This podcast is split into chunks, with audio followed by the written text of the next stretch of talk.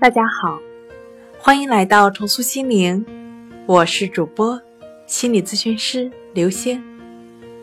今天要分享的问题是：强迫症会不会引起智力低下？强迫症的疾病本身和治疗药物都不会影响智力。如果强迫症的病程程度较深，且合并其他疾病，可能影响患者的判断力、记忆力等等。具体还需医生或咨询师来判定。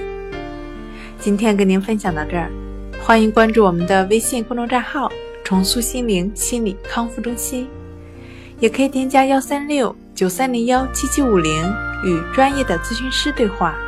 那我们下期节目再见。